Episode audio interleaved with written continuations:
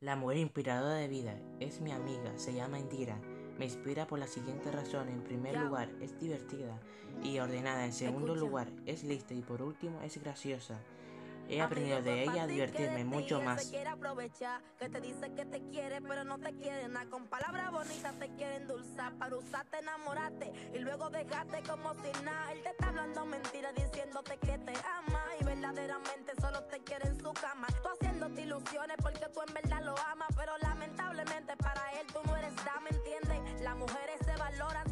aunque no le vean la corona, se tratan como princesas. No lo digo por nada, para que sepa que si no cuidan las flores del jardín al tiempo las encuentran